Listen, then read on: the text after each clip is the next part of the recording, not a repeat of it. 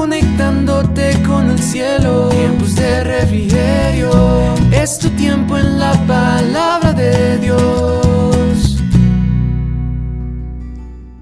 Muy buenos días para todos, familia y amigos. Que la bendición del Todopoderoso esté con cada uno de ustedes. Quiero darles la bienvenida a este espacio de su devocional y decirles que recuerden que es importante que la fe viene por el oír y el oír que la palabra de Dios. Así que dispón tu corazón en este día, oremos juntos a Dios para que hoy el Señor hable a cada uno de nuestros corazones. Padre, queremos darte gracias por este nuevo día, gracias por la bendición que nos das de poder abrir nuestros ojos nuevamente y ver la luz de un nuevo día. Gracias Señor por la alegría, el gozo, la felicidad que nos da el tenerte en nuestros corazones y el ser llenos cada día más con tu presencia. Queremos pedirte Señor que bendigas este tiempo Señor de meditación en tu palabra y que hables a cada una de nuestras vidas conforme a nuestra necesidad en el nombre nombre de Jesús te damos gracias Señor. Amén y amén. Y bien, y el mensaje para el día de hoy tiene un título que es La fe nos da la fortaleza para seguir adelante. Leemos el Salmo capítulo 27 versos 13 y 14 y lo haré en la traducción lenguaje actual que dice, Pero yo sé que viviré para disfrutar de tu bondad junto con todo tu pueblo por eso me armo de valor y me digo a mí mismo, pon tu confianza en Dios. Sí, pon tu confianza en Él. En este capítulo del libro de Salmos vemos a David pasando por una prueba, pero teniendo la confianza de que Dios le ayudaría a salir del problema. David sabía por experiencia lo que significaba esperar en el Señor. Recordemos que él había sido ungido a la edad de 16 años, pero no llegó a ser rey sino hasta los 30 años. Mientras tanto, el rey Saúl lo estuvo persiguiendo por todo el desierto. Así que David tuvo que esperar el cumplimiento de su promesa de que un día sería rey. Confiar en Dios y experimentar su bondad son indispensables para la perseverancia en la fe.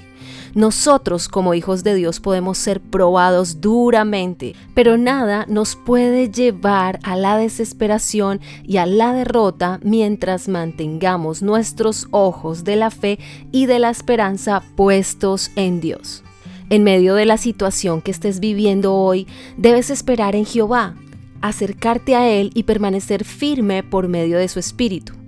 Isaías capítulo 40 versos 27 y 30 dice, Pueblo de Israel, ¿por qué te quejas? ¿Por qué crees que Dios no se preocupa por ti? Tú debes saber que Dios no se cansa como nosotros. Debes saber que su inteligencia es más de lo que imaginamos. Y debes saber que su poder ha creado todo lo que existe. Dios les da nuevas fuerzas a los débiles y cansados. Los jóvenes se cansan por más fuertes que sean, pero los que confían en Dios siempre tendrán nuevas fuerzas.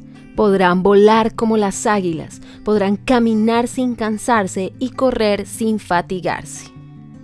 Veamos entonces que el poder y la fuerza de Dios nunca disminuyen. Su fuerza es nuestra fuente de fortaleza.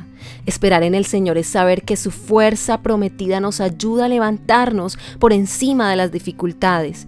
Esto también significa confiar en Dios. Esperar en Dios no va a ser fácil.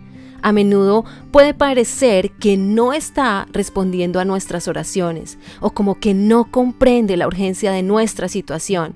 Pero saben, esa clase de pensamiento implica que Dios no es justo. Debes comprender hoy que vale la pena esperar en Dios, ya que a menudo Dios utiliza esa espera para enseñarnos, redarguirnos y fortalecer día a día nuestra fe.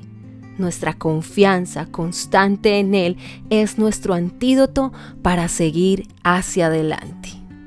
Ahora quisiera que pensaras por un momento, si en estos días has sentido cansancio y no te has sentido con fuerzas para continuar y tu confianza en Dios ha menguado por las circunstancias, quiero invitarte a hacer esta oración conmigo. Padre bueno y maravilloso, en el nombre de tu Hijo Jesucristo, quiero darte gracias por todas las veces que me has mostrado tu bondad. veo que en medio de todas las situaciones por las que me has hecho pasar, tu mano me ha sostenido.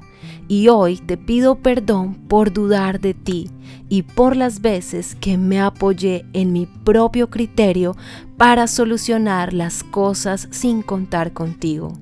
Hoy pongo mis cargas delante de ti, pues entiendo que solo en ti encuentro nuevas fuerzas y la fe que me da fortaleza cada día para seguir hacia adelante. En el nombre de Jesús te doy muchas gracias. Amén y amén.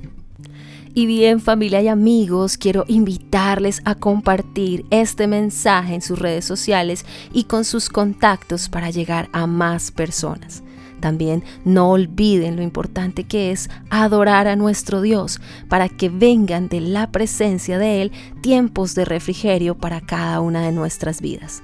Y la persona que les habló en este día, la pastora Nidia Aponte. Mil bendiciones para todos conectándote con el cielo. Tiempos de refrigerio, es tu tiempo en la palabra